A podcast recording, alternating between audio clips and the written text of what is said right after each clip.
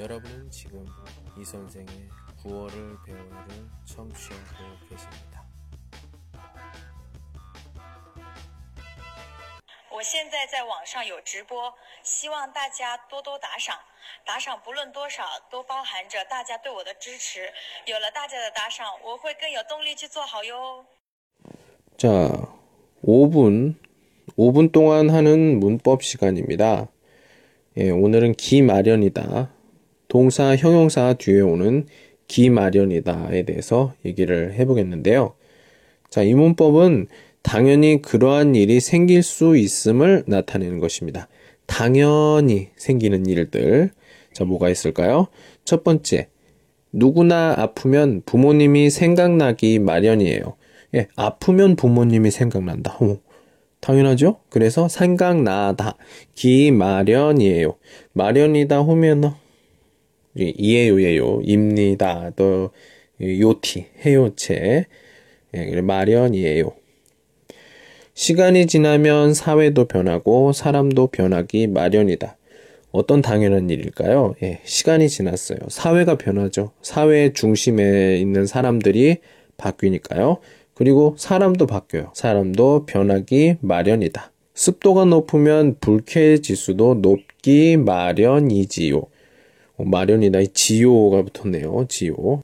습도가 높으면 뭐 여름인 것 같아요. 여름에 어때요? 습도가 높으면 샤워를 해요. 샤워를 해도 금방 또 땀이 나고 그렇다면 어때요? 짜증이 나죠. 그 불쾌 지수라고 해요. 예, 불쾌 지수도 높기 마련이다. 당연하죠. 예. 다음 사랑을 하면 예뻐지기 마련이다. 사랑을 하면 예뻐진다. 역시 당연한 거죠. 예. 그래서 기 마련이다. 예, 비슷한 표현으로는 개 마련이다가 있습니다. 기, 개, 좀 뿌이양 다르죠. 예. 살다 보면 힘든 일이 생기기 마련이다. 살다 보면 힘든 일이 생기게 마련이다. 생활을 하다 보면 좀 쿤난 더시칭 힘든 일이 생기는 것 당연하죠. 이럴 때 써볼 수 있는 게 바로 기 마련이다 입니다.